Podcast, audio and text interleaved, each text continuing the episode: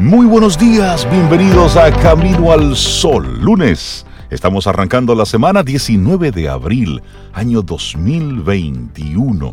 Muy buenos días, Cintia Ortiz, Sopeida Ramírez, todos nuestros amigos Camino al Sol oyentes. Muy buenos días.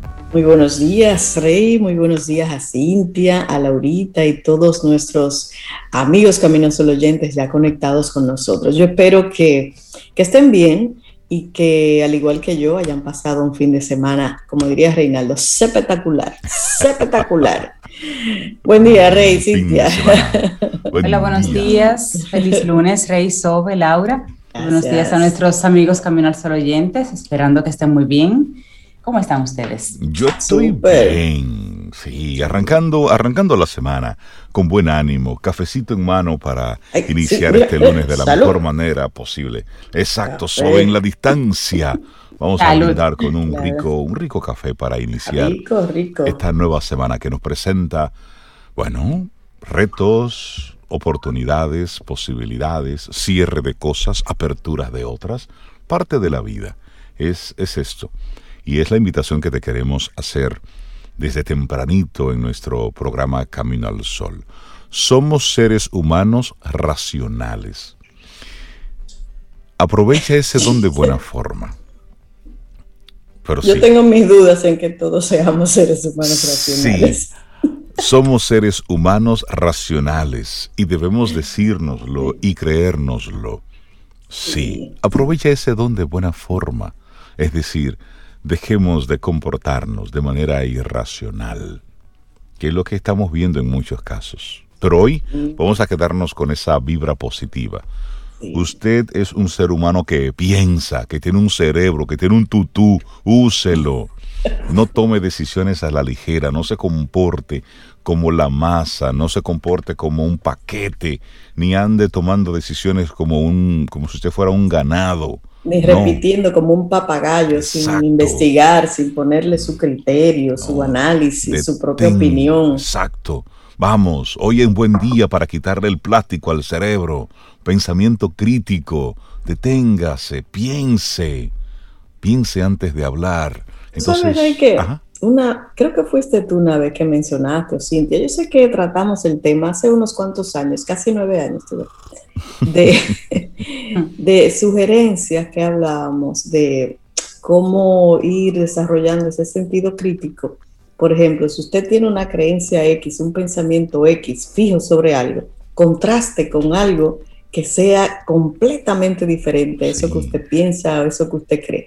Como darse esa oportunidad de ver otro ángulo. Hágase de la pregunta otra opinión, exacto, aunque, aunque le duela. Exacto, es decir, desde pequeño me han dicho esto, pero ¿y si no es así? ¿Y si es por este lado? Piénsalo, date el permiso de cuestionar, de investigar, de, de permitirte ver las cosas desde otra óptica. Tenemos que romper con ese comportamiento manada.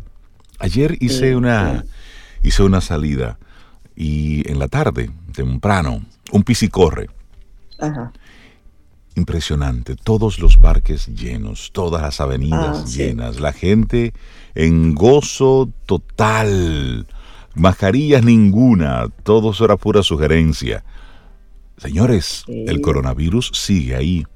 Hay personas que continúan muriendo cada día por el coronavirus, no solamente en República Dominicana, en todo el mundo. Por lo tanto, si ya usted, estoy cansado de estar en la casa, usted decide salir, bueno, pues en la medida de lo posible, no tenga el comportamiento de masa o de paquete. Use su mascarilla, en la medida de lo posible, distanciamiento físico, en la medida de lo posible, dure poco. Es decir, vaya aplicándole las, las recomendaciones de las, de las autoridades. Es por su salud y por la de los demás. Pero ahí está esto de somos seres humanos racionales. Queremos aplicarlo desde temprano. Algún rebelde, tú sabes, que te va a decir, pero, pero andar con la mascarilla también es posición de masa, porque todo el... No, no, no, no se trata de eso. En este caso, por favor. No, porque hay de todo, tú sabes. Hay de todo. Aquí mucho es sentido común. Exacto. Sí, sí. Bueno, y ahí arrancamos nuestro, nuestro programa ¿Y cuál es la actitud Camino al Sol para hoy, Cintia? Cintia, di, porque tú estás muy calladita, Cintia. Sí. Ah, bueno, pues, bueno, pues Mira, la actitud es piensa en lo mejor y haz lo mejor posible. Esa me gusta, Rey. Me encanta. Piensa en lo mejor y haz lo mejor posible. Piensa me gusta, en lo me mejor gusta. y haz lo mejor posible. Aunque no necesariamente al final salga lo mejor. Pero la intención, claro. eso de que la intención es lo que cuenta, sí, sí, porque a veces hay cosas que tú no controlas, pero sí. Claro, Usted tira su 110%, va a suceder lo que tenga que suceder. Ahora, usted haga su esfuerzo. Claro. Mira, el mejor esfuerzo posible. Y, mandarle un abrazo, nuestras muestras de gratitud eh, a todos nuestros amigos Camino a los Sol oyentes, que con, que con palabras muy bonitas, con mensajes muy, muy, muy positivos, muy potentes, muy lindos. Bueno, pues en el día de ayer nos felicitaron a los tres por el, ser el Día del Locutor. Ayer, domingo 18 de abril celebrábamos en nuestro país el Día Nacional del Locutor. Así es que, por un lado, primero, muchísimas gracias a los Camino a los oyentes que a través de las redes pues nos mandaban sus muestras de, de afecto y de cariño. Muchísimas gracias. Cada una de sus palabras la tomamos con, con muchísimo cariño. De verdad que sí. Gracias por, gracias por esas muestras de afecto. Y por otro lado, bueno, pues nuestras felicitaciones a todos los locutores dominicanos, a todos los que cuando están detrás de un micrófono sienten una, una responsabilidad social, que sienten esa responsabilidad del comunicador social, que sienten el interés de hacer su mejor trabajo posible. Un gran, un gran abrazo a todos ellos, a todos nosotros. Mira, y yo quiero particularmente agradecer, y en nombre de los tres me lo tomo así, a, Laura Encarnación, Laurita, Laurita Sofía, nuestra productora, que sacó ese, esa imagen de nosotros tres muy linda, felicitándonos. Es que Laurita, muchísimas gracias por, por siempre estar ahí como pendiente de nosotros tres. Gracias. Así es. Arrancamos nuestro programa Camino al Sol con buen ánimo, con buena intención, con buena actitud. Iniciamos Camino, al Sol. Estás escuchando Camino al Sol.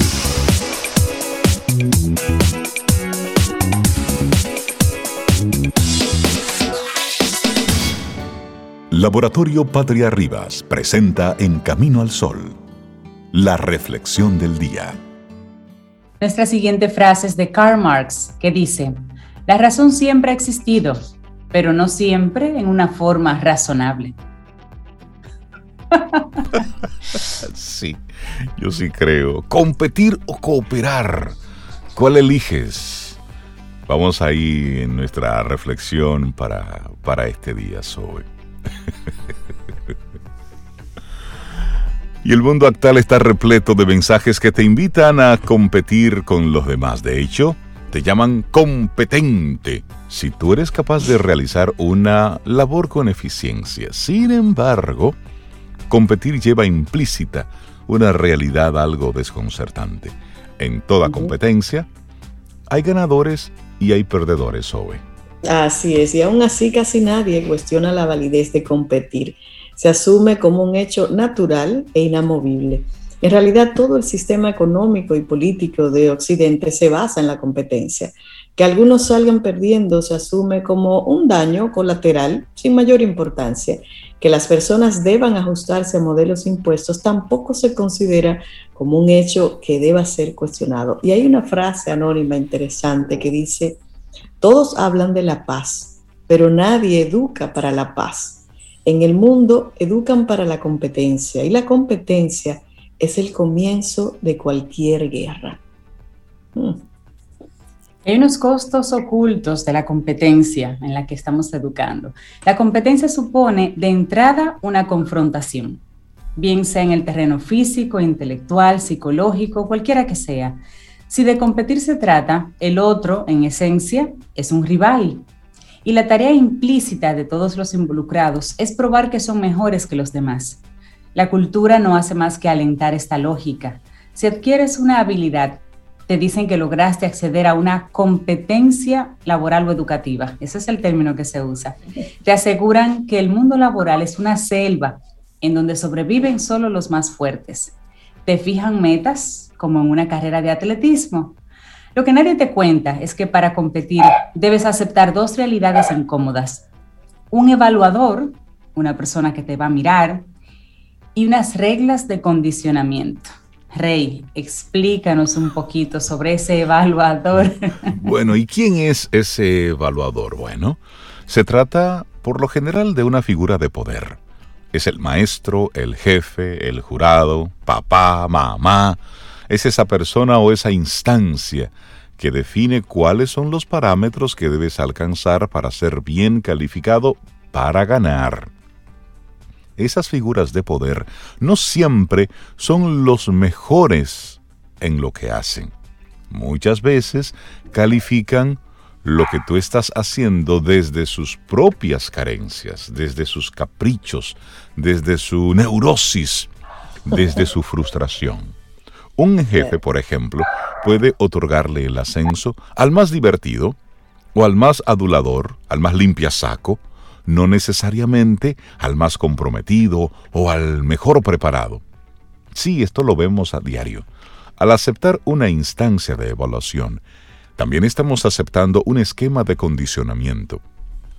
Recibirás un premio o un castigo, de acuerdo a si te ajustas o no a las reglas de juego que te impone la figura de poder. El precio de aceptar pasivamente este tipo de realidades es tu libertad y tu criterio. En otras palabras, es el respeto por ti mismo. Así es. Y bueno, la sociedad actual tiene bien definido el tipo de persona que alcanza el éxito. Debe ser alguien equilibrado, alguien seguro, informado, sagaz y con un tipo de inteligencia capaz de absorber y procesar rápidamente las situaciones para ponerse al frente. Pero, señoras, señores, no todos somos tan seguros ni tenemos tantas habilidades sociales o intelectuales como para alcanzar ese éxito prometido. A quienes ganan en este modelo ni siquiera se les ocurre cuestionarlo, pero quienes pierden saben que deben invertir un alto componente de angustia, de tensión y frustraciones para ajustarse a lo que se supone que otros esperan de él. Jean Piaget fue un psicólogo y pedagogo suizo que trabajó como nadie el tema del desarrollo moral a partir de experimentos con niños. Al final estableció que la ética genuina está estrechamente relacionada con la inteligencia. Y para Piaget, en esa idea, cuanto más desarrollada está la inteligencia, más ética es una persona. Y esa ética descansa sobre dos grandes valores, la justicia y la cooperación. Ganar o perder no es una realidad individual, sino colectiva. Y tanto ganar como perder no se refiere a la confrontación con otras personas, sino al logro de propósitos que benefician a todos. En el fondo del tema, lo que se hace evidente es la tensión que existe entre el bienestar individual y el colectivo, entre el narcisismo personal y el respeto y la consideración por los demás. Además, por supuesto, las contradicciones que pueden existir entre los intereses del poder y la ética individual. Es un asunto complejo, Rey Sobe, que tal vez no podríamos intentar resolver o comenzar a plantear aquí, pero basta con que en este tema es necesaria eh, hacer un llamado a la reflexión. No existe un orden natural en las sociedades humanas.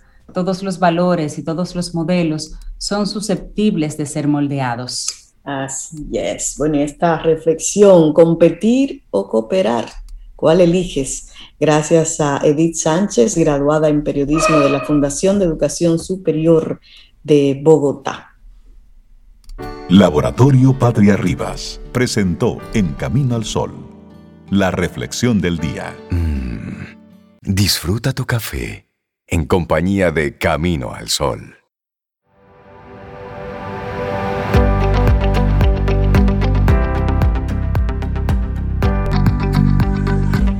A veces nos volvemos locos porque olvidamos que somos diferentes porque el amor no es una competencia para que cada uno supere la fuerza del otro. sino una cooperación que necesita de esas diferencias. El puente hacia el infinito. Eso es un extracto de este libro, escrito en 1984 por Richard Bach. Y estamos muy contentos en nuestro programa Camino al Sol. Siempre que tenemos la oportunidad de conversar con nuestro buen amigo Paulo Herrera Maluf, pues es, es un gozo. Muchos Camino al Sol oyentes están ahí conectados y sintonizados, siempre esperando las palabras de Paulo que conecta muy bien con ese, ese sentir eh, responsable del bienestar. Es decir, poner una especie de, de, cable a tierra con todas estas palomitas buena onda. No, no, no, mira, el bienestar es esto y lo podemos gestionar desde lo individual. Eso es lo que siempre hacemos con Paulo. Pero hoy queremos invitar a otro Paulo Herrera. Hoy queremos darle la bienvenida al autor Paulo Herrera Maluf para hablar de su libro La ciudad corazón. Paulo, buenos días y bienvenido a Camino al Sol. Bueno, muchas gracias. Me siento como Chayán.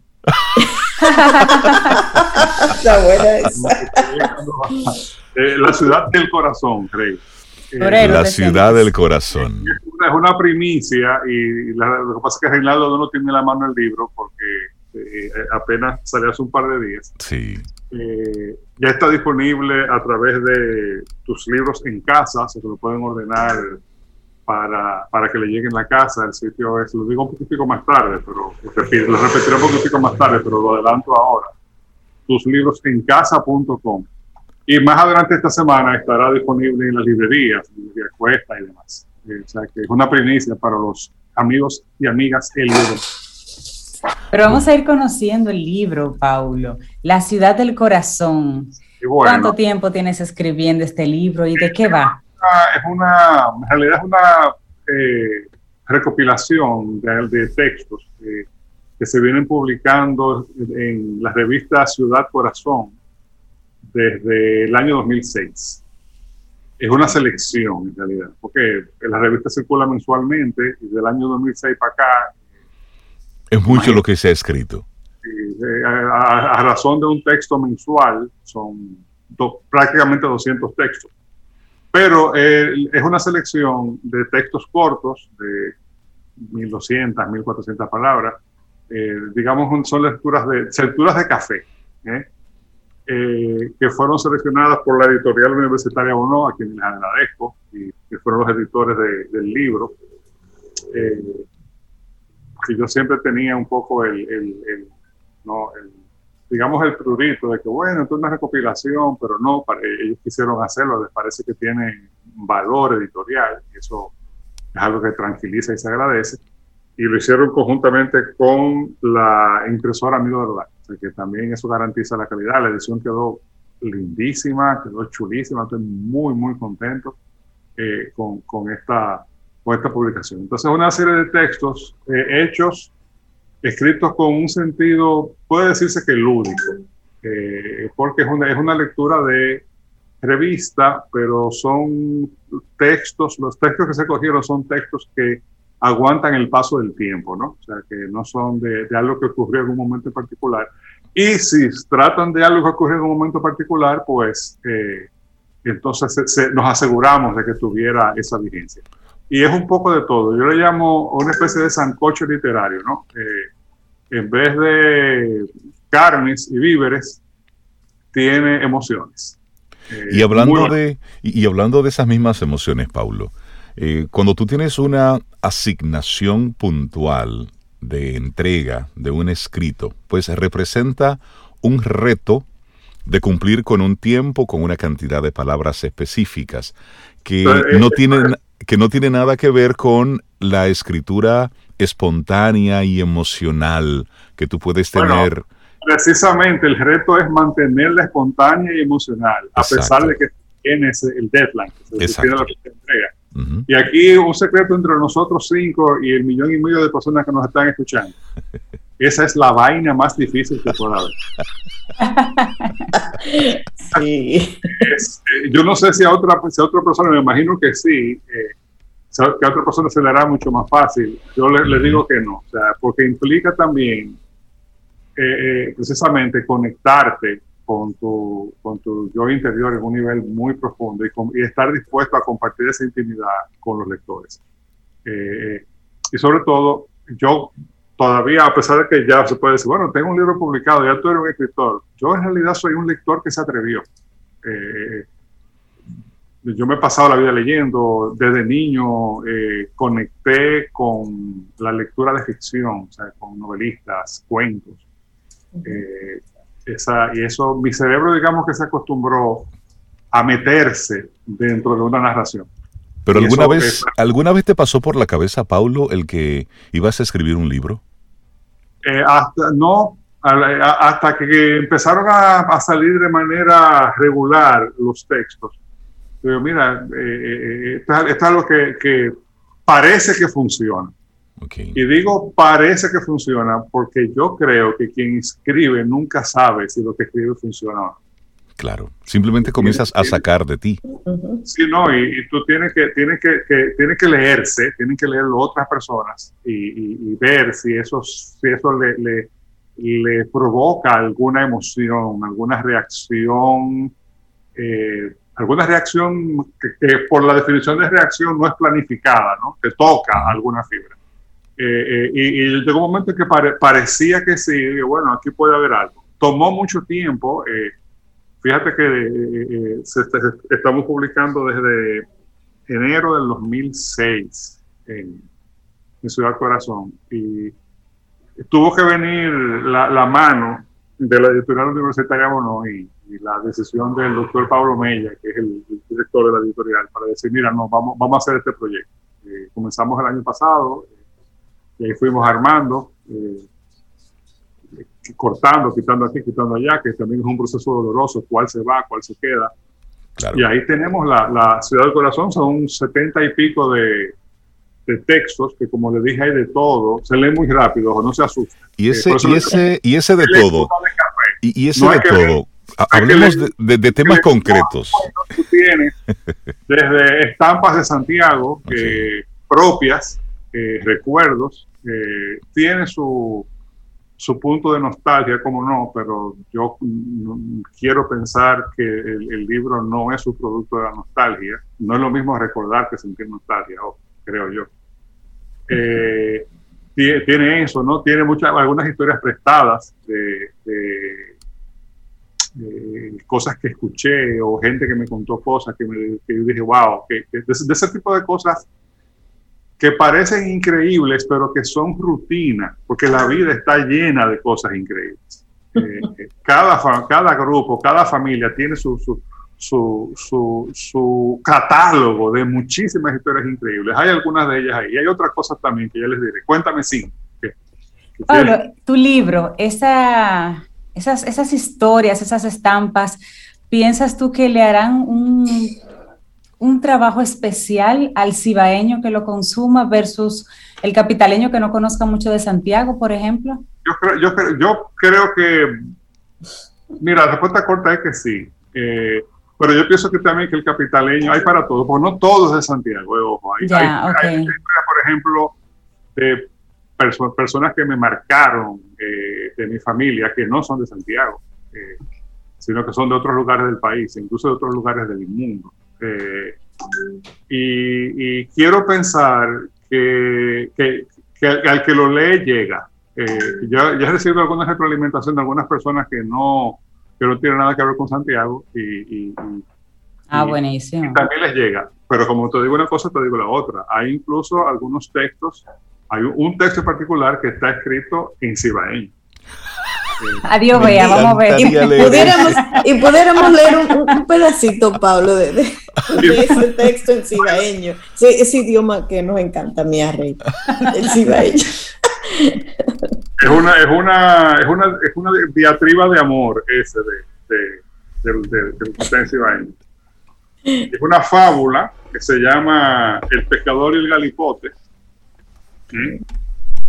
que la historia es un, pescador que está de noche en un río de la sierra, de la sierra esa zona que está al sur de Santiago, entre el valle y la cordillera, que son lomas, no son montañas, son lomas de mil metros para abajo.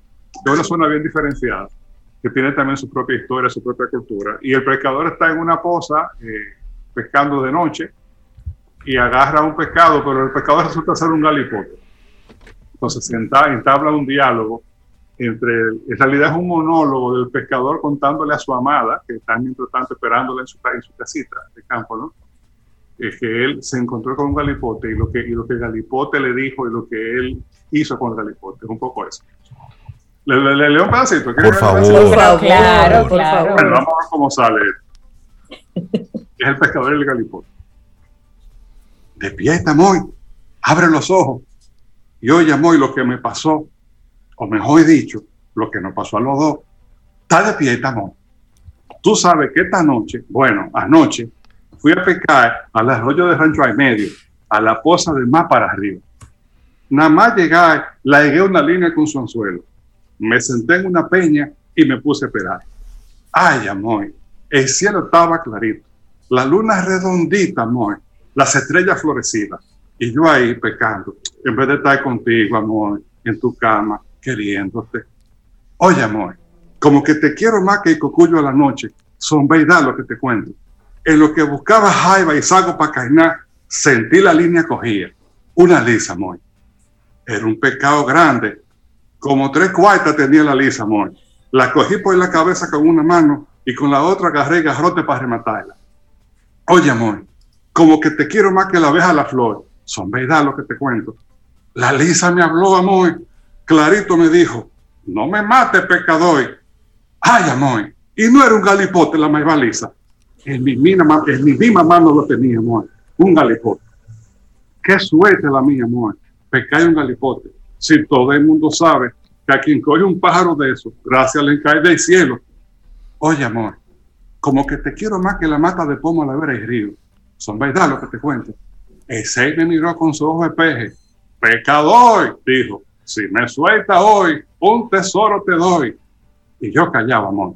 Si todo el mundo sabe que a Galipote no se le habla, ¿qué tesoro me hace falta si ni 100 botijas valen lo que tú querés? Nada le dije, amor súper así.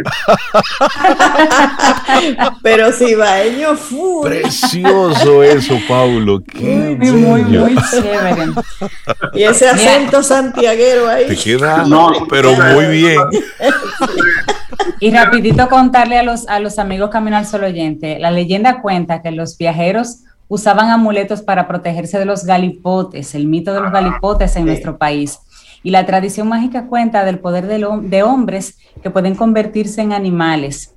Y eso se materializa en la figura del galipote, que es como un hombre que se puede convertir en una figura de animal. Se habla de que son muy fuertes, de que son violentos, de que no, de que son inmunes a las armas y que a veces simplemente hablan de, de que otras historias hablan de que no son tan violentos, sino que le gusta hacerle maldades a la gente, extraviarlos en su camino en la noche, espantarlos en zonas oscuras y demás. Y hay muchos parajes en nuestro país que de verdad eh, tienen esta figura del galipote como un, como un mito y se habla abiertamente en nuestros campos sobre, sobre el galipote. Rápidamente, así como para comentar cómo hiciste esa historia. para que los amigos no se, no se, asusten, el libro no está escrito entero en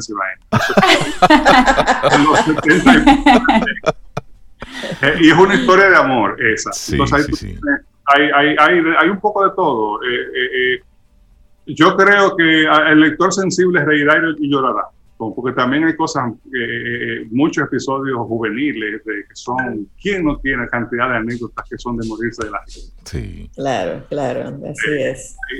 propias o prestadas, ¿no? de, la, de las dos.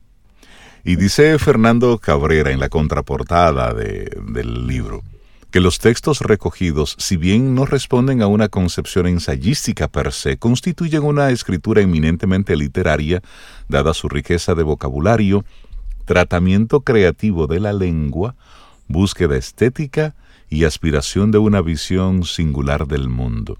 Y esta obra ofrece un variopinto inventario de emociones, en artículos reflexivos y narraciones que van desde la anécdota inteligente, la estampa jocosa, la semblanza biográfica y autobiográfica, a cuentos bien concebidos al modo canónico de Juan Bosch e influenciados por el realismo mágico de Gabriel García Márquez.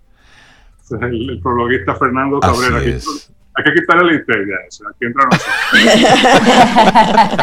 y hablando, y, precisamente él habla aquí de, de semblanza biográfica, autobiográfica.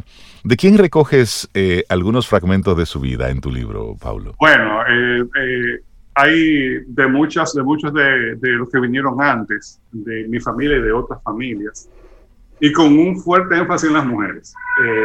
A, mí me queda claro, por ejemplo, en mi familia, en mi familia las mujeres mandan, y no de ahora, desde siempre. O sea, eso de que, de que el hombre es el sexo fuerte, la mujer es el sexo débil, eso en mi familia da risa. En la mía también. Lo digo mi familia, pero seguramente en muchísimas otras familias. Sí, sí, sí. La mayoría, ¿no? Eh, nuestras, nuestras tribus, eh, nuestra sociedad, nuestro país está descansa eh, mayormente en las mujeres. Es la realidad. Y hay una serie de, de, estampas, narraciones que forman parte de la tradición oral, ojo, es un poco lo que se recoge también, Esa, esas historias que uno viene, que se van repitiendo se van convirtiendo en hipérbole y el libro no pretende ser exacto ni pretende ser histórico, al contrario, el, libro se regodea un poco en, las emociones, que son perfectamente válidas. Y bueno, tú tienes, por ejemplo, personas en mi familia que son personajes portentosos de, antes, ¿no? Y, casi todos mujeres. Eh, hay una hermana de mi abuela, eh, Atala Cabral Ramírez, que eso era una, cosa. Eh, no digo yo un libro, o sea, eso es volúmenes completos y, yo estoy segurísimo que así, probablemente, mientras yo estoy diciendo eso, algunos oyentes están pensando en sus propios referentes, femeninos o no, sus propias familias. Y ese precisamente es el propósito del libro. Si el libro tiene éxito, es cuando, si funciona en quien lo lee, lo ayudará a conectar con la ciudad de su propio corazón, con sus propios referentes y con sus propias historias sus propios recuerdos, sus propias tías, ¿eh? su, propio, su propia interacción con el realismo mágico que es la vida en el Caribe. O sea, el realismo mágico es la historia de cualquier familia caribeña. ¿Eh? Totalmente. ¿Quién no, tiene, una tía que lee la taza? Claro.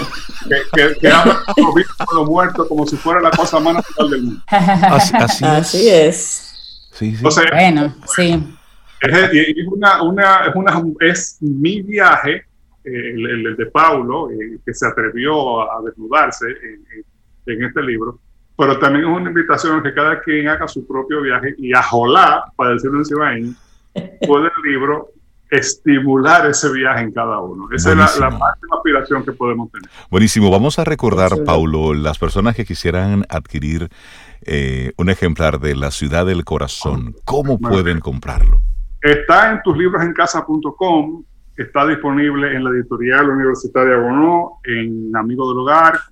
Eh, está en, más adelante esta semana estará en, ya en Cuesta Cinto, del, eh, Cuesta del Libro a partir del miércoles, me dicen.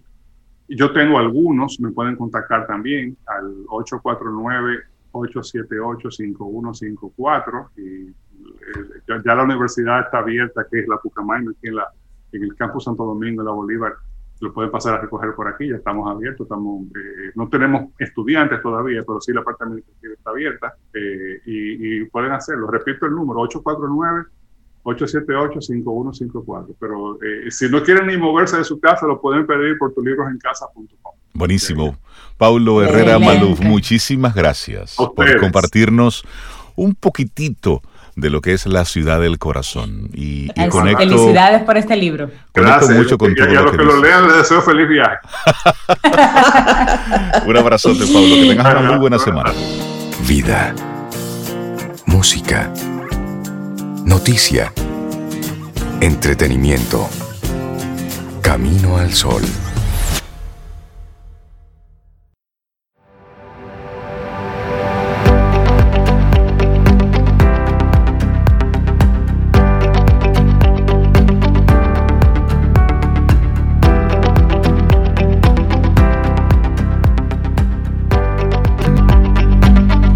confianza engendra confianza. Servicios traen satisfacción.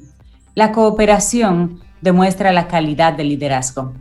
Una frase de James Cash. Bueno, y darle los buenos días, la bienvenida a María Ten. experta en marketing digital, para que hablemos hoy de las etapas del funnel de ventas después de la venta. Eso es mm. chino mandarín para mí en el día de hoy. María, buen día, ¿cómo estás? Buen día, súper bien, ¿y ustedes? Muy bien, María, buenos días. Qué bueno. Nos encanta cuando nos tenemos así un tema en el que ninguno de los tres sabemos con, qué se come eso. Funnel vamos de a aprender, vamos a aprender. Eso es como un bizcocho, funnel de venta.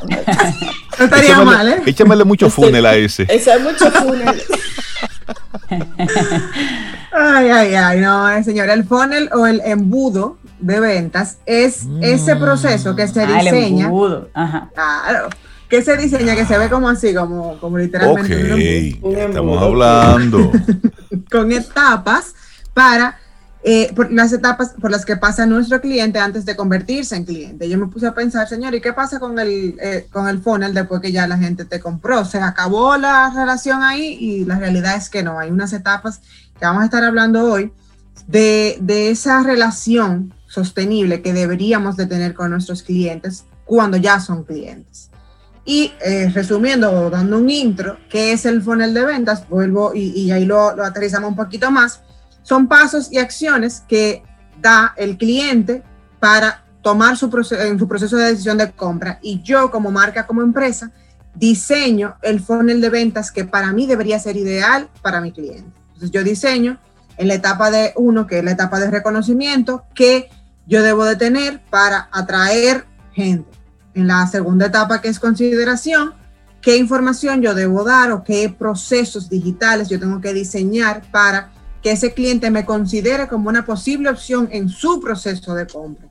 En la etapa de interés, que es la que sigue, se supone que ya él está relativamente interesado en lo que yo tengo que ofrecer y yo voy dando información un poquito más funcional a nivel de productos o servicios y en la etapa de compra es como yo diseño un proceso de compra que sea lo más fácil posible para que ese cliente, evidentemente digitalmente, se, le, se elimine cualquier duda que pueda tener. Si comparó con otra empresa, entienda que yo soy la mejor. Y para que también a nivel de precio, de, de plataformas para comprar, de, esa, de ese acompañamiento tal vez de algún personal de ventas que deba, que deba de tener, dependiendo de qué tan complejo no sea el producto, pues que lo pueda obtener para que, para que él se sienta lo más cómodo posible y sepa que está tomando la decisión correcta. María, ¿cuáles elementos debo tomar en cuenta para el diseño de este funnel? Mi consumidor, ¿qué tan digital es? Y yo siempre lo digo, y señores, yo hago marketing digital desde hace varios años y siempre digo, no es verdad que el 100% de mis consumidores van a pasar por un proceso digital 100%. Y hay que entender cómo yo puedo conectar el off y el on. Si mi cliente hace la primera búsqueda, por ejemplo, en la etapa de reconocimiento, que es la más masiva, donde yo puedo hacer Facebook Ads, Instagram Ads, yo puedo hacer Google Ads, eh, para atraer mucha gente, mucha, mucha, mucha gente. Imagínate que yo hago eso, una, una estrategia digital de campañas digitales para atraer personas. Y el primer contacto que va a tener ese, ese, cliente va a ser con ese anuncio. El segundo va a ser con la web, imaginándome que yo lo lleve a mi, a mi web. Pero eso no significa que el cliente esté listo para entrar en un proceso de compra de esa manera. Y es probable que él necesite, por ejemplo, llamarme o que necesite ir físicamente a la tienda. Yo tengo que conocer ese comportamiento del consumidor para poder ver cómo yo voy a diseñar el funnel, porque de, ese diseño del funnel va a depender la estructura de mi, contenido y va a depender la estructura de mi web. Por ejemplo, los famosos call to actions llámame, contáctame, escríbeme, cómpralo ahora. Ese, esa elección de call to action ideal va a depender de ese proceso de compra del cliente. Si tú sabes que no está listo, pues no lo puedes poner a comprar directamente, lo pones a llamar o lo, o lo pones a que, a que haga una cita. Entonces tú, los, tú lo vas guiando según ese, ese comportamiento del consumidor y evidentemente lo que te ha funcionado hasta, hasta ahora. ¿Funcionaría para cualquier industria? Totalmente, claro que sí. Hay, procesos de funnels que son más cortos que otros o procesos que tal vez el funnel se da mucho más rápido. Hay, hay otras industrias eh, eh, que por el contrario tienen que pasar por un proceso bastante largo para poder eh, completarse esas etapas del funnel. Y ahí yo solamente he mencionado hasta la venta. Ahora vamos a ver las que después de la venta.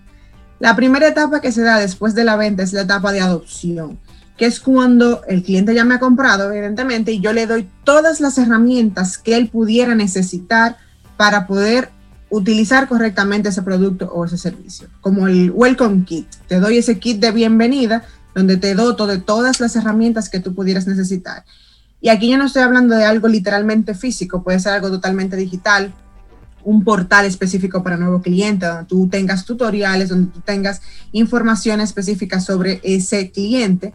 También está la siguiente etapa, que sería la etapa de retención, que es donde nosotros vamos un poquito más allá y le damos seguimiento al consumidor a través de newsletters, a través de llamadas, a través de cualquier tipo de canal que sea el, que el cliente te haya dicho que le interesa tener comunicación contigo y que tú puedas fijar las pautas para construir una relación que vaya un poquito más allá de la venta.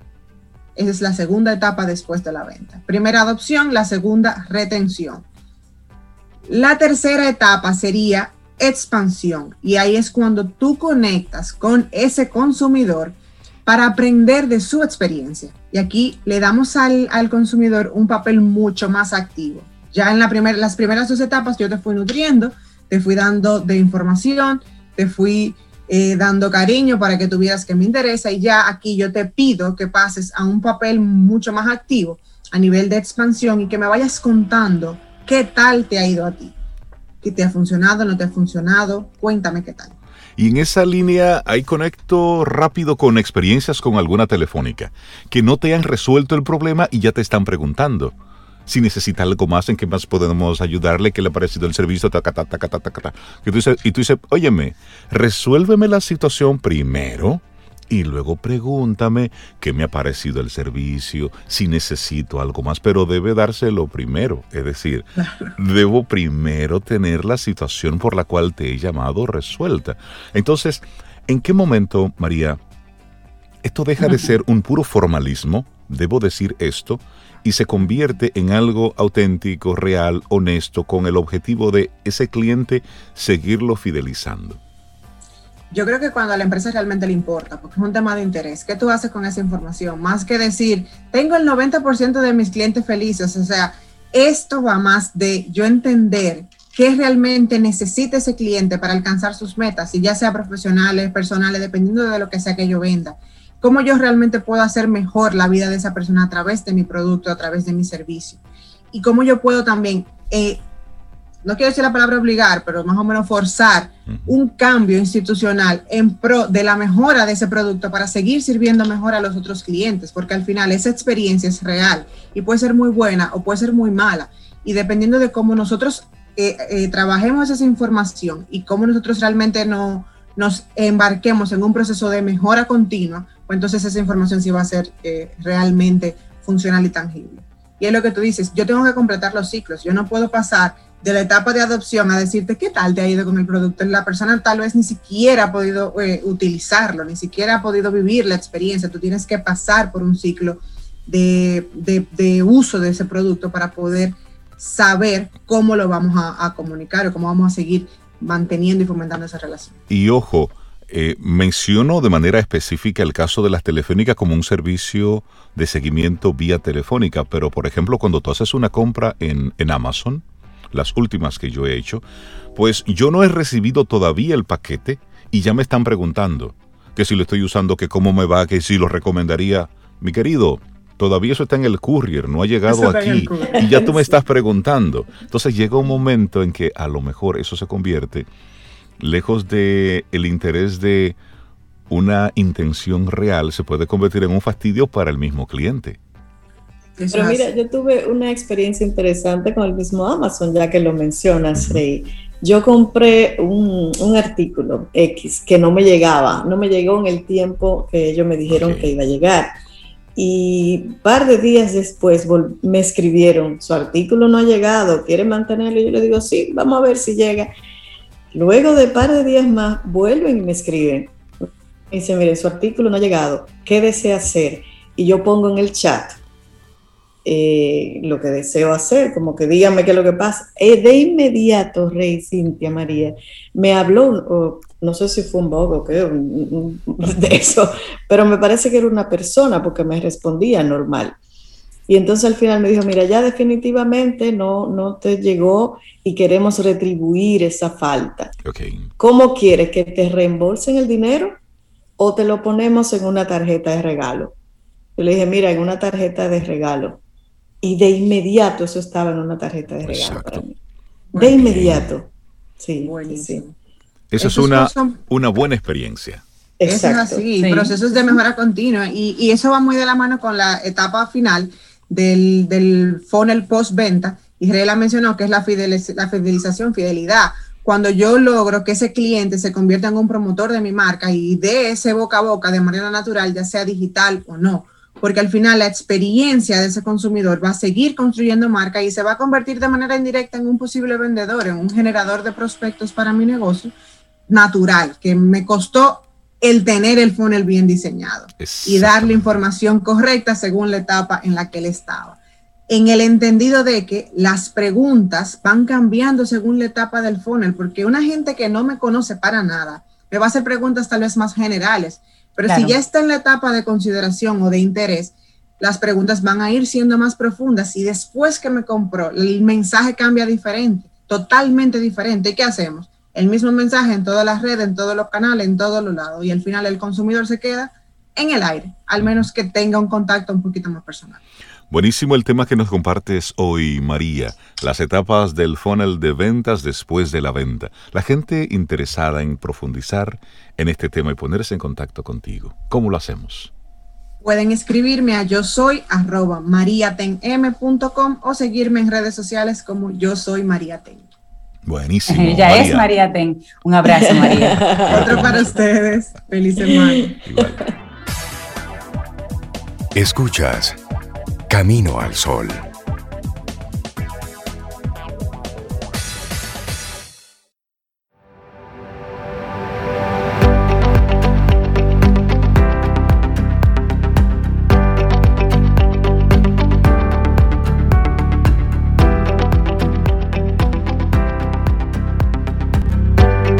La vida es cambio.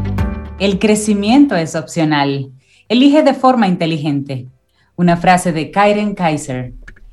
Te recuerdo el tema que hemos propuesto para hoy. Somos seres humanos racionales. Dígaselo a usted mismo, mí mismo. Soy un ser racional. Aprovecha entonces, mi querido, ese don de buena forma.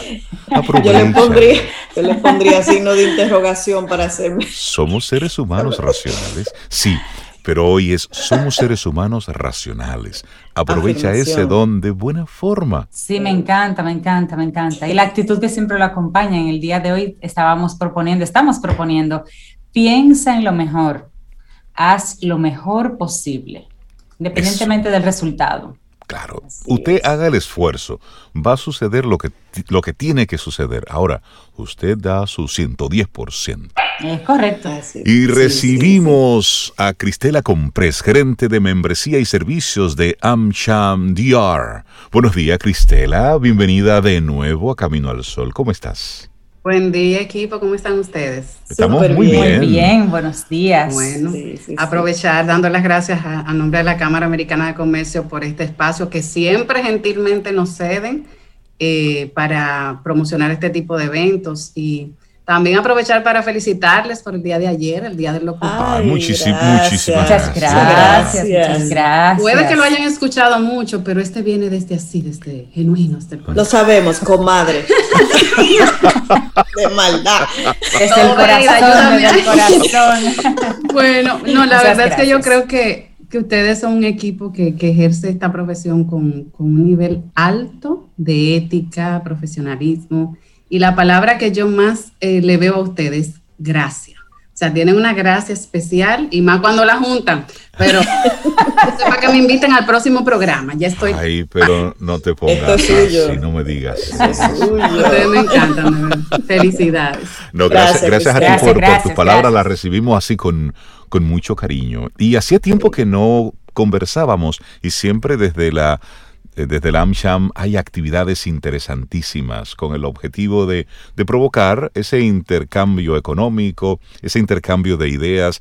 Cintia y yo hemos tenido la oportunidad en diferentes momentos de de disfrutar de algunas de las actividades de la, de. Y hoy vamos a hablar específicamente de una, una nueva misión que están ustedes eh, desarrollando, que es la misión Trade USA.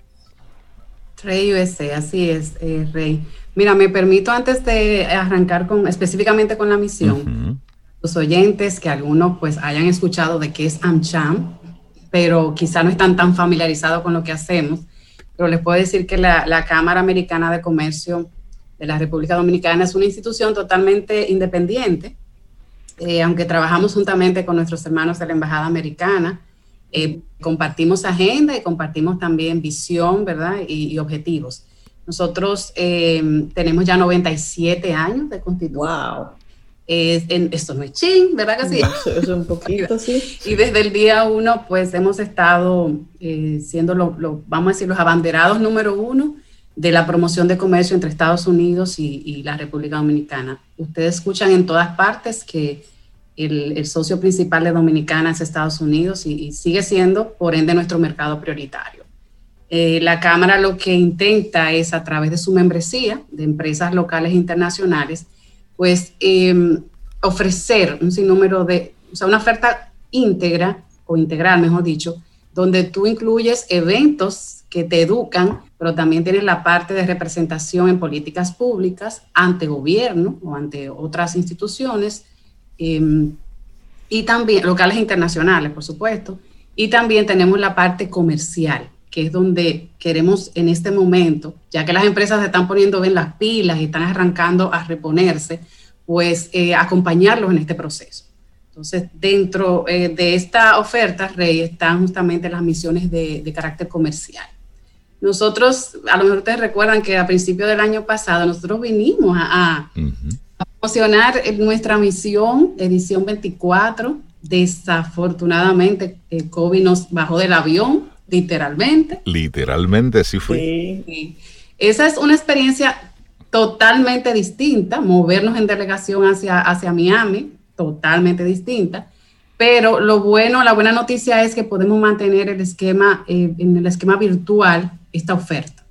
O sea que está bien que tiene su encanto el viajecito y todo lo que pasa allí y ver las empresas de, de presencialmente, todo eso es muy bueno pero la oferta se mantiene. Claro, y lo importante a todo esto es lograr el conocer otras experiencias y el que se puedan establecer relaciones comerciales, que al final ese es el objetivo de todo esto.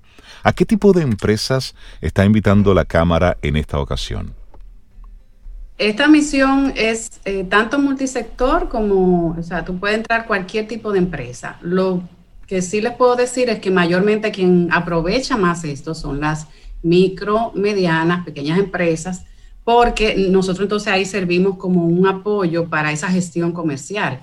Pero tenemos inscritas ya empresas grandes que entienden que tenemos una red fuerte de contactos y de empresas en Estados Unidos y eh, pues pueden lograr buen matchmaking, como nosotros le llamamos, buen, ¿verdad? buen socio comercial eh, como prospecto.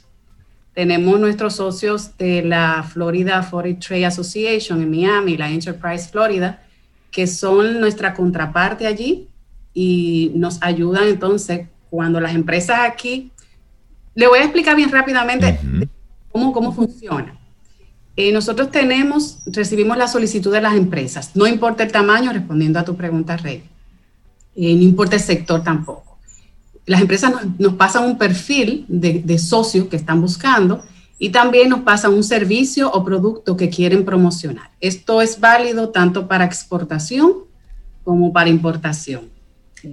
Les cuento que pasó algo interesante en la pandemia y es que muchas empresas se dieron cuenta de que tenían los, los huevos, como dicen, puestos en una misma canasta y de pronto se armó el corre-corre, no había de dónde más buscar y de donde conseguían era a precios sumamente elevados.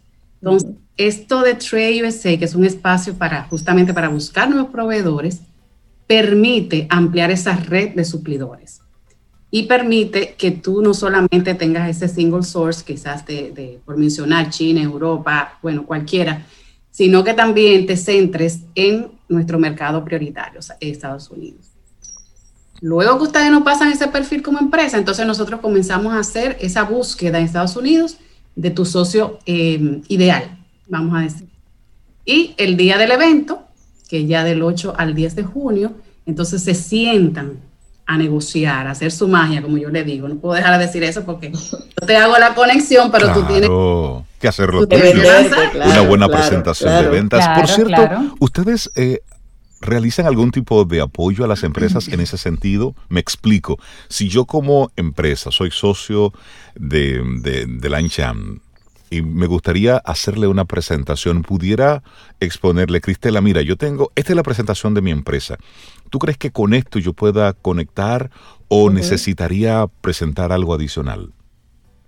Sí, definitivamente hay una parte de la agenda que contempla el apoyo del staff AmCham, especialmente de nosotros como staff comercial. Hay temas de negociación que usted tiene que manejar, hay temas hasta de, las palabras y términos que usted utiliza, ese apoyo venta que usted utiliza para, para presentar la empresa. Eh, también a veces hay necesidad de una traducción, Rey, porque se da... Claro. Y nosotros lo que hacemos es, eh, la, la respuesta definitivamente es sí. Nosotros lo que hacemos es que entramos a diferentes reuniones cuando ya ellos se van a sentar y le presentamos, pero también ya nos ponemos a disposición si vemos algún quiebre, alguna situación extraña, nosotros entramos. Eh, no hacer el negocio como tal, obviamente, pero claro, apoyar en el proceso. Sí, o sea que sí hay un apoyo de parte de ANCHAM. Cris, una empresa dominicana que está escuchando esta, esta conversación y diga, bueno, yo no soy miembro ahora mismo de AmCham, pero sí me gustaría formar parte de esa misión. Esta misión tiene un, costo, pero por ejemplo, una persona que no sea miembro AmCham puede también tener acceso pagando un costo. Sí, por supuesto. Esto es una, algo buenísimo. Es que nosotros todas, realmente casi, digamos que el 95% de las actividades son dirigidas a socios y no socios. Lo que varía es la tarifa, justamente. Y sí, pueden acercarse sin ningún problema y tener acceso a esta eh, combinación de seminarios y de citas comerciales. Me da, me los seminarios. ¿Iba a decir algo, perdón? No, pero termina la idea, por favor. De los seminarios em, vienen con la idea de apoyar esa gestión que tú vas a hacer. Por ejemplo, vamos a hablar de la parte legal de constituir una empresa en, Estados Unidos. Vamos a hablar también de la gestión en los puertos, de ciertos requisitos. Es decir, que tú vas a salir, por eso decía al principio integral, porque va a ser como completo de muchas cosas que tú tienes que saber para, para negociar en Estados Unidos. Buenísimo. Claro. Entonces, eh, tú dices que esta es la primera vez que se va a hacer de forma virtual y me da muchísima curiosidad. Y luego, a partir del concierto de Mark Anthony ayer, ¿cómo, cómo se da esa logística, eh, Cristela? ¿Cómo, ¿Cómo lo tienen ustedes pensado? ¿Cómo Rey, Cintia, yo vamos a estar participando ahí como empresa? No te preocupes. Bueno, primero mencionar que no es al alcance de mundial. Ya. y por lo menos, ¿verdad? Pero sí, eh, sí es la primera vez, nuestra edición 25 es todo un reto, pero creo que ya con un año y, algo que tenemos manejándonos, eh, AmCham pasó bien rápido a la parte, lo digo con mucho orgullo de verdad, a la parte de transformación digital en cuanto a, a, moverse en los escenarios eh, digitales virtuales hubo que hacerlo por necesidad. Entonces, vamos a estar utilizando la plataforma Zoom en lo que nosotros desarrollamos la, la plataforma de B2B formal de AmCham. Y tranquila, cada quien tiene su agenda y un representante de AmCham asignado y vamos a, eh, o sea, vamos a hacer los lo famosos breakout rooms, donde quien va a dividirse con la persona que le corresponde su cita y hay una persona de seguimiento. Nosotros podemos monitorear eso, quién está reunido con qué, entró fulano, no entró. Y también esto aprovecho para decirte sobre que permite que entren más empresas inclusive, porque montarse en un más limitado, buscar una más limitado. Y, eso también es algo que quería mencionar, reduce esos costos. Totalmente. Las personas interesadas en, en inscribirse, en formar parte de esta misión Trade USA, ¿Cómo puede hacerlo, Cristela? Lo primero es, le voy a compartir mi, teléfono para que puedan eh, contactarme. Yo ahí pues le paso a nuestra encargada comercial, que es Charín de Machena. Charín es una persona que le va a tratar y le va a dar el nivel de detalle que usted necesita. no se asusten porque veo uh, la cámara y es grande y train. No, no, Acérquense y pregunten que ustedes verán que les va a ir muy bien. Eh, pueden contactarnos al 829-222-3211. 829-222-3211. Por igual, Rey, en nuestra página web eh, nos mantenemos, en nuestras redes sociales, nos mantenemos subiendo información. En las redes arroba amcham DR, eso es AM, bueno, aquí no AM, eh, y también en la página amchamdr.org.do. Ahí tienen mucha más información. Buenísimo. Cristela Compres, gerente de membresía y servicios de AmCham DR. Que tengas un excelente día y muchísimos éxitos con esta misión. Buenas noticias. Gracias, Trey, Cintia, Sobe. Solo mencionarle que la misión es del 8 al 10 de junio hay tiempo. entre paréntesis.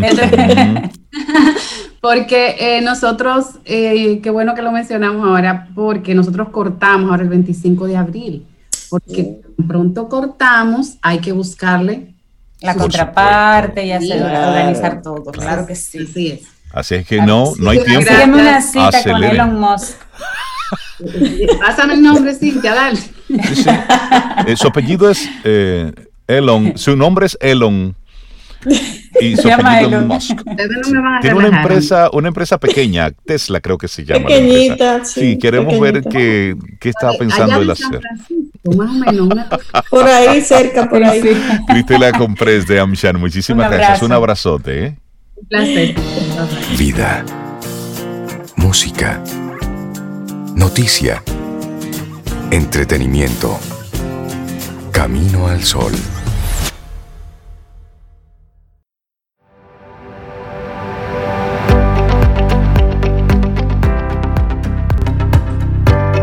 La vida entera es una búsqueda de la belleza, pero cuando la belleza se encuentra dentro, la búsqueda termina y un hermoso viaje comienza.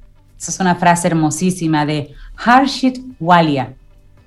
Y estamos muy contentos en nuestro programa porque vamos a, conocer, a conversar con Alberto Veras, cariñosamente el chichigüero. Alberto, buenos días y bienvenido a Camino al Sol. ¿Cómo estás? Eh, bien, gracias. Buenos días. Un placer estar aquí en este su programa a través de la emisora 97.7 y Camino al Sol. Buenos días a todos los oyentes. Muy buen día, Alberto. Bienvenido. Qué gusto conectar.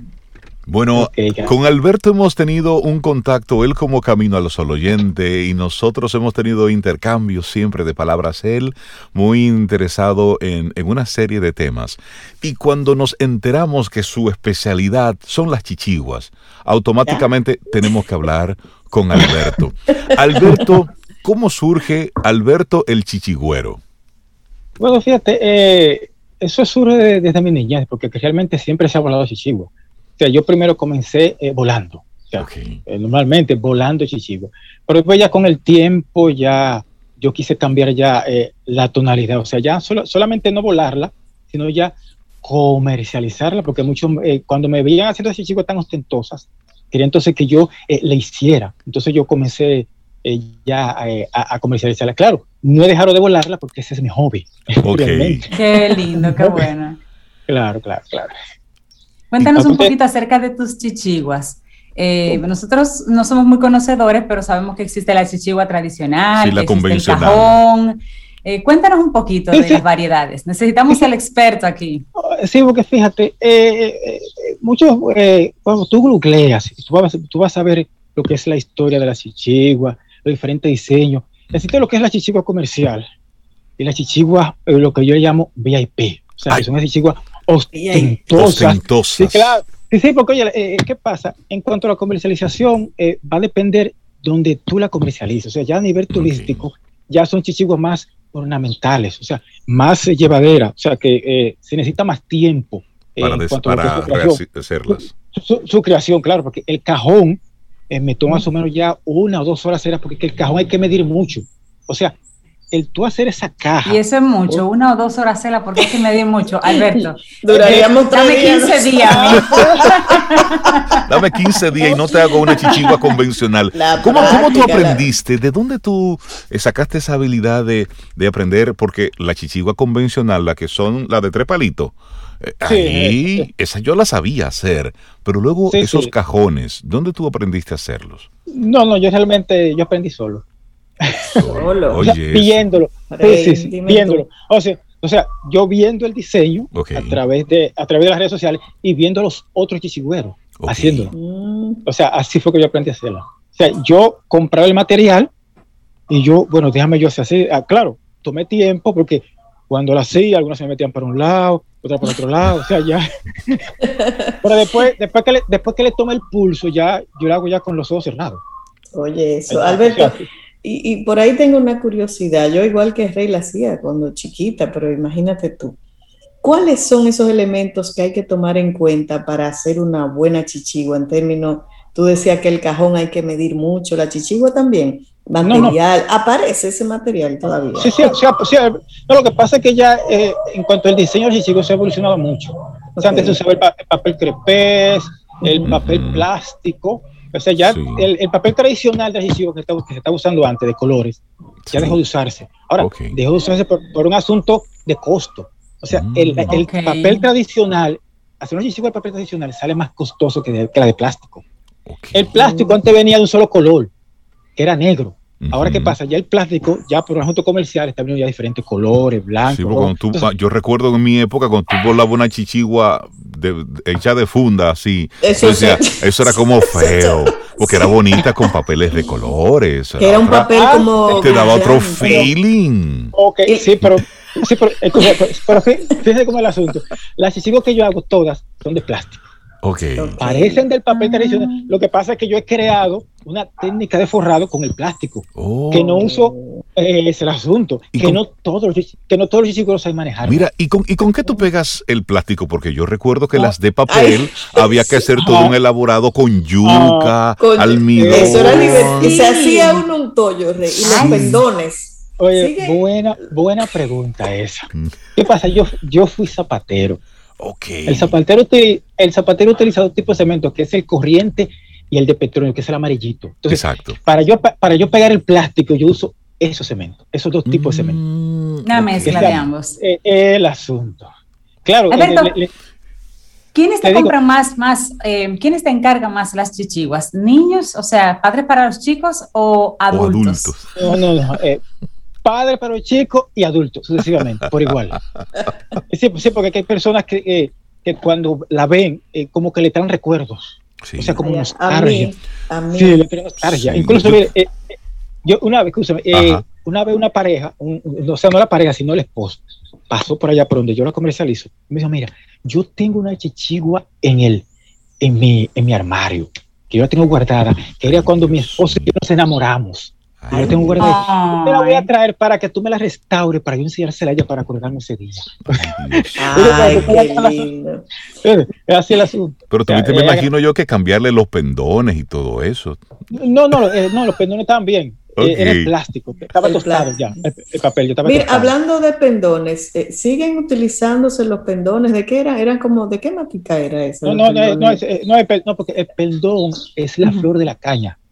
Es eh, las flores de la caña, ese que se usa. Claro, los oyentes, el pendón es el palito, los palitos. Eso se llama pendón. Es que aquí estamos hablando con términos muy especializados. Que sí, nos sí, para que lo entiendan todos. Eh, nuestro conocimiento de chichigua es muy amplio. Eh, Alberto, ¿por qué a una, a una chichigua le da culebrilla? No, eh, no, no, eso es por la, eso por la, eso por la falta de cola. O sea, la falta el, de el, tamaño, ah. la, de la cola. Sí, sí el tamaño de la cola que lleva. O sea, la chichigua tradicional que lleva la cola. Exactamente. hay, otro, tipo de chichigua que es la araña, que no usa cola. Que no usa cola. Ah, pues yo, tengo que conocer yo, no sé cuál es esa. No, Roberto, tú has exportado chichigua, te ha comprado turistas, alguien así una chichigua, pero es para que sea para llevársela a otro país. Sí, sí, claro, pero claro, ya, ya me piden que, que, que, se la ponga en una caja, cosa de que no se maltrate. Claro. Sí, va muy delicado. Claro, sí, claro, claro, claro.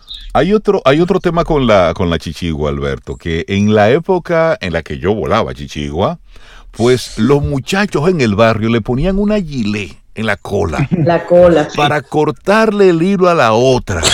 Ajá. Eh, esa, práctica, esa práctica totalmente vandálica, ¿se sigue ejecutando en esta época? Bueno, ahora más. No. ¿Cómo va a ser? ¿Cómo va a ser? Es que lo que pasa es que el entretenimiento, o sea, eh, eh, eh son terribles. es eso, o sea, el lajeo. El lajeo no es más que dos chicos peleando en el aire. Eso es chicos peleando en el aire. ajá, o sea, tú estás atrás, tú estás delante de mí, yo estoy atrás, y le pongo una gilet en la punta y yo trato de, cortar, de cortártela, pero claro, tú me vas a evadir. O sea, ahí que se forma una batalla de Chichigua. No, no, eso a eso me. Hablemos ahora, Alberto, de algo sí que es, que es un tema muy serio vinculado con las chichiguas. Sí es el tema de volar una chichigua en un lugar donde hay tendido eléctrico. Sí. Sí. Hablemos de, de, tu experiencia y cuál es tu recomendación. ¿Dónde volar una chichigua de forma, eh, de forma sana? Segura. De forma segura. Aunque realmente las chichiguas se vuelan en, áreas, en áreas eh, eh, abiertas, o sea, lejos del tendido eléctrico. Claro, eh, aparte de eso, yo soy, yo soy técnico electricista, o sea, yo estudié dos años en Infoté. Entonces, sí, sí. Entonces, ¿qué sucede? al ponerle muchas veces esa gilet, cuando se enreda en lo que son mayormente en los cables de atención, eso sirve de conductor. Y, a veces cuando está mojado, porque muchas veces los muchachos, cuando está cayendo jarizna, pero hay mucho viento, todavía ellos siguen volando las chichiguas. Y muchas veces se le enredan los alambres y esa humedad del hilo y la chichigua eh, eh, son conductores. Y por eso muchas veces ha pasado esos grandes catástrofes de, de, de, niños que se han electrocutado, que yo lo he visto, ¿verdad? Y es desastroso eso, ¿verdad? Es desastroso. Es decir, esto no, no estamos hablando de, cuentos de camino, estamos hablando de, una realidad. ¿Cuáles, realidad. Son, ¿Cuáles son los mejores lugares en la ciudad para volar chichigua, Alberto? Eh, bueno, eh, eh, se sabe que antes se conocía lo que era la Plaza de la Chichiga, lo que se conoce ahora como es la, lo que es la Plaza Juan Marón. o sea, realmente ese, es, ese es el área donde realmente las familias se reúnen, principalmente los domingos, fines de semana, realmente a, a volar ese tipo de chicos. Pero ¿qué pasa? ya las personas han sido muy, principalmente con el asunto de la pandemia, en el cierre total, la gente no pudo salir mucho, entonces lo que se hacía era que subían los platos en los platos. En la casa. En la casa, en el techo. En el techo. Entonces la volaban desde ahí. ¿Por qué? Porque no había opciones. ahora, más, ahora, ahora pueden hacerlo más porque ahora, como se han abierto un poco más, ya, ya están asistiendo más a lo que es eh, a esas áreas abiertas, a playas, allá a volar ese, la chichigua. Siempre se mucho las chichiguas en, en, Semana Santa, Alberto, pero se hacen chichiguas, se venden y se vuelan en todo el año, porque se piensa como que en Semana Santa están los vientos más claro. apropiados no, y no, demás. No, no, no, realmente eh, eh, hay dos temporadas, que lo que es eh, de enero hasta que culmine Semana Santa y de julio a septiembre. De julio a septiembre, ¿sabes por qué? Porque en tiempos normales los muchachos salían de la escuela, entonces ese tiempo de ocio lo cogían para eso. Ah, pero no estaba relacionado con la brisa. Eh, eh, Era el tiempo disponible de los chicos. Ay, vacaciones. El asunto, el ocio. Alberto, ¿y dónde puede uno localizarte para encargarte o comprarte una chichigua? Yo veo que de fondo tú tienes ahí una, con unos colores azules, bellísima, una blanca. Uno ah, puede decir, dame una de tal color, Alberto. Eh, sí, sí, es, lo que tengo atrás es un cajón. Un cajón. Rey, mira, ahí está tu cajón. Pero hay, que tener, eh, hay, que tener, fuerza para volar eso, No, no, no, que va. no, eh, no, yo volaba cajón, mi papá me hacía cajones a mí.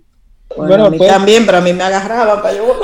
Pueden contactarme en las redes sociales como eh, Instagram y Facebook por Alberto Veras Chichigüero.